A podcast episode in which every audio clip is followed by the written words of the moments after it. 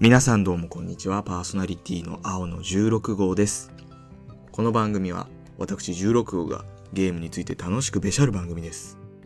南の島からゲームべしゃり第14回始めていきましょう。えー今回はですね、まず最初にご報告があります。それはですね、えっと、コラボイベントへの参加のご報告ですね。ではちょっとご報告に移らせていただきたいと思います。えー私がやっていますこの南の島からゲームべしゃりは、えー、ヨアゴティ、そしてゲームなんとかさん共同開催のヨアゴティ2023というイベントにコラボ参加いたします。えーこのイベントはですね、皆さんのゴティ、GOTY、えっとまあ、ゲームオブザイヤーですね。それらを、それらをつか、それをキャンペーンサイトに投稿していただいて、その中から審査員が心に響いたレビューを選ぶんですよ。そしてその選ばれた方はなんと3000円相当のゲームストアポイントが申請されます。えっ、と、ストアポイントはですね、まあ、任天堂プリペイドカード的な任天堂でもいいですし、プレイステーション、Xbox が、えー対象となります。いやー、なんて素敵なんだ。でですね、審査員は、もちろんヨアゴティゲームなんとかさん、共同開催なので、ヨアゴティゲームなんとかさんのの、え方々はもちろん審査員なんですが、コラボ参加している番組すべてが審査員となるので、つまり、私、南の品からゲームシャリー、えー青の16を、はい、私も審査員ということなので、はい、えー南の島からゲームべしゃり賞、まあゲームべしゃり賞かな、を私が選ぶということで、とても光栄で、はい、ぜひ参加してください、皆さん、このイベントに。でですね、レビューはですね、あのーキャンペーンサイトがあるので、そちらにしてもらうんですが、そちらぜひ、あのね、URL を、えー詳細に貼っておくので、ぜひそちらから飛んでほしいんですけども、えっと、レビューの対象となるゲーム。そちらですね、一応、ヨアゴティ2023という、えーイベントの名前ではあるんですが、2023年発売のゲームじゃなくてもいいよと。えー例えばですね、えー Wii の牧場物語ワクワクアニマルマーチ。僕、牧場物語の中でワクワクアニマルマーチが最高傑作だと思ってるんですが、それをね、久しぶりにやったら面白すぎて、あ俺の弱ゴティはワクワクアニマルマーチ一択なんだよという方はぜひ、えーワクワクアニマルマーチで投稿しても全然大丈夫ですし、えっ、と、ファミコンのマリオでもいいですし、もう全然、なんかもう、もう何でもいいんでしょう、おそらく。だから、ぜひね、皆さん、今年に遊んだゲームの中から、えこれが一番面白かったというゲームを一つ選んで、レビューを書いていただければなと思います。で、レビュー投稿の受付期間はもう始まってまして、11月の20日から12月の15日まで、えこの場エピソードのえ配信が12月6日なので、あと1週間ぐらいはあるかなと思いますので、皆さんどしどし、えーレビュー投稿お願いします。いや、僕がね、初めて聞いて、そしてハマったポッドキャストであるゲームなんとかさんとね、コラボできるなんてマジ光栄。超頑張ります。まあ、まあ頑張ると言っても、うん、まあ僕は、特になんか、うん、することがあるのかなっていうところではありますけども。ということで、えっと、ゲームなんとかさんがね、用意してくれている告知音声がありますので、そちらを1分ほどね、流しますので、今から。その告知音声終了次第、僕の、えーポッドキャスト本編に移りますので、とりあえず告知音声をどうぞ。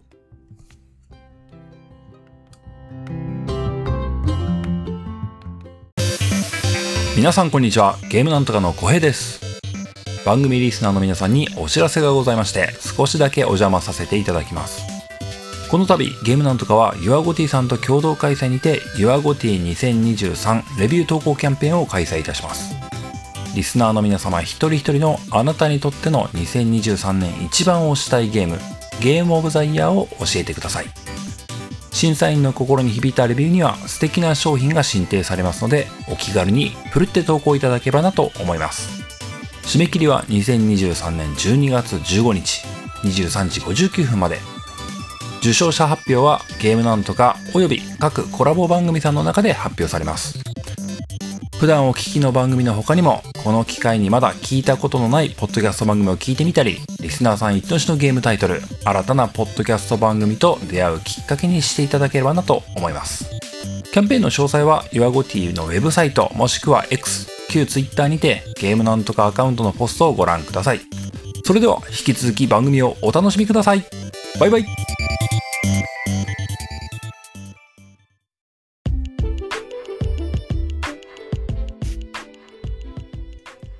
ということで本編です。今回は気になっているゲームでべしゃりということなんですけども。おいおい、ちょっと待てよと。お前はやりたいけど、持ってるけど、いや、やってなくてやりたいゲームなんていう、えー、回なんか出してたような積みゲーだらけの野郎じゃねえのかと。まあ、それはわかります。もちろんです。ですが今年もね、あと1ヶ月もありますので、まあまあまあ、エルデンリングなんて余裕で終わらせ。デノブレイドなんて余裕で終わらせ。レッドデッドリデンプション2なんて余裕で終わらせ。えー、っと、えー、っと、なんだっけな。もう全部終わらせちゃうんですよ。1ヶ月で。ということで、はい、気になるゲーム、これから欲しいなと思っているゲームをちょっと話したいなと思うんですが、まあまあまあ、気になるなーって思うだけならね、全然いいんで、はい、今回気になっているゲームでべしゃり、ね、軽くね、話していこうかなと思います。でね、気になっているのがね、えっ、と、すでに発売されているゲームで気になっているのが2つ。これから発売で気になっているのが1つっていう感じですね。では早速1つ目。1つ目。まあ発売済みで気になっている2つから話していこうかな。まあ1つ目。つい最近、12月の1日に発売されました。ドラゴンクエストモンスターズ3。魔族の王子とエルフの旅ですね。こちらですね、ドラゴンクエストモンスターズシリーズの、最新作ってなってるんですけど、僕はね、単純にその、まあ、モンスターズシリーズ、まあ、言うて2作品ぐらいしかやってないんですが、好きで、まあ、あと、スマホゲーの方にね、えー、っと、そろそろサービス終了するんだっけ？いや、どうだったっけな？まあ、昔やってた、そのドラゴンクエストモンスターズライトっていうスマホのアプリゲームもあって、あの、モンスターズシリーズは結構好きで、その、それでね、魔族の王子とエルフの旅も気になってはいるんですが、えーこのドラゴンクエストモンスターズ、主人公が、えーピサロらしいんですけど、僕その、ドラゴンクエストはね、えー3までしかやってなくて、で、11をちょっとだけかじってるって感じなんですけど、3にも11にもピサロ出てこないので、なんかピサロは確か4のキャラクターなのかな？だから僕はね、全然ピサロについて詳しくなくて、デスピサロっていうあの、三つ目のなんか横長の化け物いるんですよ。それは知ってるんですよ。あの、過去にやってたドラゴンクエストモンスターズに出てたので。なので、あんまりそのピサロ自体を知らないのでね、なんか、どうせやるなら4やってからやりたいな、なんていう、ただでさえ積み毛多いのに、やる難易度も自ら上げていくタイプなんですけど、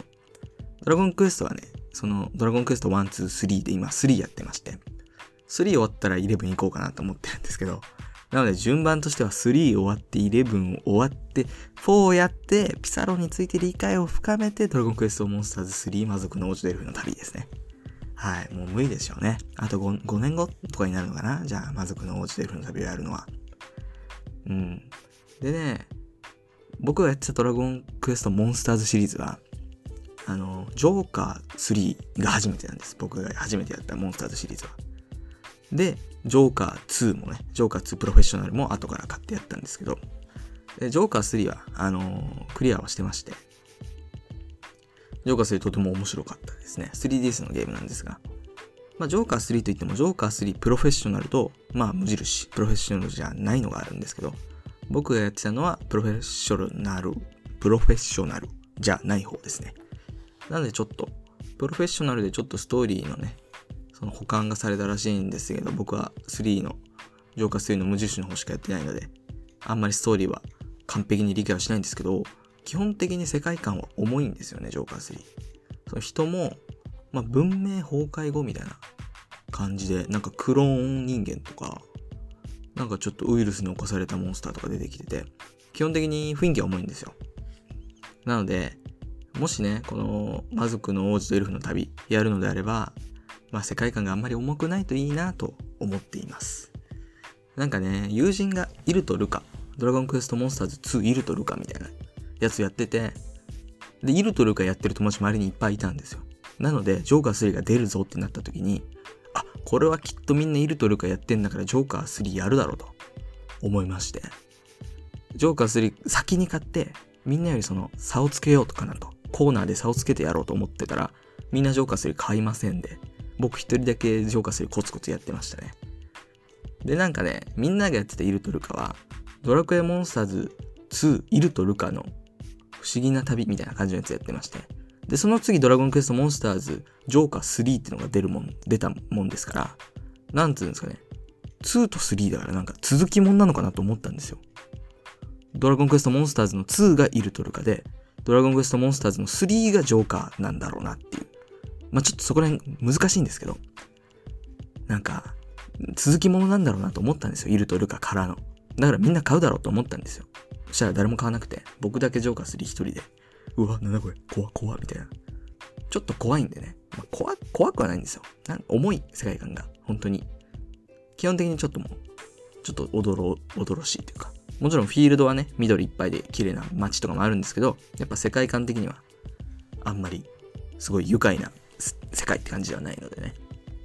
なので、この魔族のシェフの旅、一応トレーラー見た感じだと、魔界だったり、魔族だったりはするんですけど、魔界といってもなんか、案外明るい感じの魔界なので、そんなね、あの、えー、デモナータ、デモナータとかね、ロードロスとかの、あの、おどろおどろしい魔界なイメージではないので、まあ、デモナータとロードロス知ってる方がどれぐらいいるのかわからないんですけど、デモナータはね、あの僕の大好きな小説シリーズの、なんかその魔界に住んでいる、えー、ロードロスっていう悪魔と戦う少年たちのお話なんですけども、とても面白いので、ぜひこちらも読んでみてください。ということで、はい。ドラゴンクエストモンスターズ3、魔族の教え子の旅が、まあ、一つ目の欲しいなと思っているゲーム。欲しいなというか、気になっているゲームですね。えー、続きまして二つ目。こちらも発売済みなんですが、えー、プロジェクトゾンボイドっていうゲームですね。こちらね、その、スチームのゲーム。多分スチームでしかないのかな、まだ。スチームのゲームなんですけども、そのスチームね、時々その特にゲーム買うわけでもなく開いたりするんですけど、結構よく出てくるんですよ。プロジェクトゾンボイドのその、なんていうんですか、アートが出てくるので、まああのまあ人気ゲームなんだろうなっていうのは知っていたっていうか、まあプロジェクトゾンボイドというゲーム自体は把握はしてたんですけど、あんま気になってはいなかったんですけど、最近ね、その、まあその、他のポッドキャスト番組、それこそヨアゴティの企画のゲームなんとかさんが、の中の、そのメンバーの一人のダンさんって方がプロジェクトゾンボイドをやってるみたいな。えー、そうなんだ、みたいな。で、その時はまだまあ買おうと欲しいなとは思ってなかったんですけど、最近そのちょっと、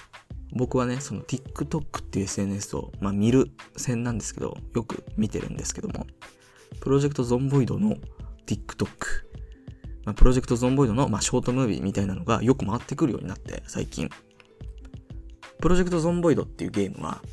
まあゾンビの世界を一人で生き抜こうっていうゲームなんですけど、結構その、なんて言うんですかね、結構、なんつうの、結構リアルっぽくて、体温管理だったり、体調管理だったり。で、なんか敵にやられたら足引きずり出したりとかありまして、その TikTok で流行っているのとしては、そのゾンビの世界を一人で生き抜くみたいなシーンを、なんか、感動的な音楽と一緒、感動的というか、壮大な音楽と一緒に流して、俺はこの世界で生きているみたいな感じの、ちょっとかっこいい系のムービーだったりが、最近よく TikTok で見るようになりまして、それでちょっと、あ、なんか気になるなと思って。結構ね、その、サバイバル系のゲーム自体は好きなんですね、僕。まあさ、好きと言ってもまあ、あんまやってこなかったんですけど、まあ気にな、気になるとか心惹かれる、そのジャンルではあるんです。サバイバル系のゲームが。マイクラとかもまあ長続きはしないんですけど、手は出してますし、まあ、そういうクラフト系、サバイバル系、そういうのが好きで、プロジェクトゾンボイドも、まあマイクラほど自由度があるわけではないですけど、マップの中を、ここをじゃあ俺の拠点にすると、廃屋を一つ見つけてそこを拠点に生きていったりだったり、まあ点々と生きていくのもいいですし、廃屋をまあ完璧な要塞化するだったり、そういうのもできるんですよね。いや、あの、やったことないので、まああの、紹介映像とかしか見てないんですけども。なのでね、プロジェクトゾンボイドやってみたいなっていうのはありますね。うん。まあ僕はあの、あんまり怖すぎるゲームは好きじゃないんですよ。あの、動物の森だったり、えー、B パーティーだったり、えー、友達コレクションだったりっていうそのふわふわした感じの絵柄のゲームがすごい好きなんですけど、なのでね、バイオハザードとか一回もやったことないんですよ。エルデンリングでもちょっと怖いなと思って尻込みしちゃうことがあるぐらいですから、あんまりね、そのリアルなグロいだったり怖いだったりっていうのはできないんですけど、プロジェクトゾンボイドは、なんていうかまあ調べてもらったらわかると思うんですけど、結構ピクセル風な、ピクセルというのかな、あれは。まあリアル方面ではないんですよ。少しデフォルメされているというか、世界もゾンビも人間もね。なので、あれぐらいなら俺もできるかなっていうのはあるので、ゾンビゲームね。初めてですかね。あのー、すれ違いミー広場のすれ違いゾンビぐらいですかね。やったことあるゾンビゲームっていうのは。あー、まあけど、ラストバスっていうゲームをやってみたいんだよね。あれもね、ゾンビみたいなもんでしょ、多分。だからね、プロジェクトゾンボイドでゾンビに耐性をつけ、ラストバスもやると。うんうん。いっぱいやりたいゲームができて幸せだなーなんてね。うんうん。今月、今年中にね、エルデンリンクと RDR2 を終わらせなければ。ふぅ。はい。では、次かな。次最後の気になっているソフト。えー、これから発売するやつですね。まだ発売してない。2024年夏だったかな ?5 年夏 ?4 年夏かな？に発売予定なんですけど、こちら。えー、ファンタジーライフ愛、ぐるぐるの竜と時を盗む少女っていうえー、ファンタジーライフシリーズの新作ですね。こちら欲しいなと思ってまして。まあ、欲しいなというか、これは買いますね、絶対に。なぜかというと、ファンタジーライフリンクっていう 3DS のゲームやってまして、もうこれ僕めちゃくちゃ好きで、本当に好きで、このシリーズ。すごい 3DS のゲームなんですけど、あの、昔ね、お小遣いを手に持って、えー、あの、その頃は僕スマホも持ってないし、家にパソコンとかもなかったので、インターネットにつながる機会、インターネットとその、インターネットを見る機会がなかったんですが、あの、えっと、その、ゲオにね、お金握りしめていって、基本的にゲームはジャケ買いか、人づてに聞いたゲームを買うって感じだったんですけど、えー、ファンタジーライフリンクはね、もうその当時はすでに発売されて数年経ってて、もうちょっと前のゲームって感じだったんですけど、ちょっとファンタジーライフリンクちょっともう、ジャケ買いしまして、後ろのね、3DS のパッケージの後ろの説明文よって、これは面白そうだとジャケ買いしまして、で、まあ実際めちゃくちゃ面白かったんですけど、で、ファンタジーライフリンクそのジャケ買いして、もう大当たりで、もうめちゃくちゃ面白くてずっとやってて、まあゲーム性としましては、まあ、前のその懐かしの 3DS でベシャリって書いて喋ってるとは思うんですが、まあ、あの、ジョブチェンジしながら、まあ、ストーリーを進めるもよし、寄り道するもよし、ジョブもね、見習い、駆け出し、えー、一発、えー、一番上に行くと伝説神とかもあったのかなそこら辺までジョブを育てるもよし、で、その、例えば、剣士っていうジョブに就くとしたら、武器を自分で作るでもいいんですよ。ジョブはいっぱいあるので、鍛冶屋っていうジョブについて、自分が剣士になった時に使う剣を自分で作ってだったり、えー、洋服屋さんみたいなのもあります。洋服屋さんだったかな？まあ、裁縫屋みたいなのもありまして。で、まあ、例えば回復アイテムも錬金術師になって自分でポーション作ったり、料理屋さんで自分でご飯作ったりだったり、もうとっても面白くて。なので、ファンタジーライフはもう絶対買うんですが、こちらへ、確かね、確か本当は今年発売だったんじゃないかな、最初の告知は。まあ、2024年の夏だと思いますね、だから、になったというのを最近生放送で放送してたかな？そのレベル5のゲームなんですが、レベル5生放送で確か発表してたと思います。なのでね、あの、絶対買う。もう何回も言ってますね、絶対買うって。ふわふわした絵が好きみたいな。さっきもプロジェクトゾンボイドの時も話したと思うんですけど、とってもふわふわした絵が好きなので、えー、ファンタジーライフもね、とてもふわふわした雰囲気、絵なので、こちらも絶対買いますね。こんなもんか？な。うん。ファンタジーライフの話してる時に絶対買うってなんか7回ぐらい言ったような気がするけど。うん、まあ、ドラクエモンスターズ、えー、プロジェクトゾンボイド、ファンタジーライフ。うーん、どれも、あれですね、一人でコツコツやるようなゲームですね。一人でコツコツというか、まあ、ドラクエモンスターズはストーリーゲーだし、ファンタジーライフもストーリーゲーなので、それはそうなんですけど、僕結構その、あんまりね、FPS とか、みんなでやろうぜって感じのゲームあんま通ってこなかったので、一人でコツコツやるようなゲームが好きなのでね。うん、欲しい。気になってるゲームもやっぱりそういうのが多い印象かな。うん、今回はこんなもんですね。はい。ではまあ、今回はもう、えー、定芸に入って読んで終わっていきたいと思います。はい、えー、この番組は皆さんからのお便りをお待ちしております。説明欄にメッセージフォームを記載しておりますので、お気軽にご投稿ください。えー、皆さんのね、欲しいと思っているゲームだったり、そういうの全然ください。また、Twitter、えー、X ですね、にて、ハッシュタグ、ゲームべしゃりで投稿していただくと反応したいと思いますので、よろしくお願いします。えー、っと、序盤で、えー、告知しました弱ごティ企画の URL も記載しておきますので、そちらもご気軽にご投稿いただくと、えー、もしかしたら3000円分のスターポイントもらえるかもしれないので、皆さんぜひよろしくお願いします。えー、南の島からゲームシャリは毎週水曜日更新予定です。それでは皆さんまた来週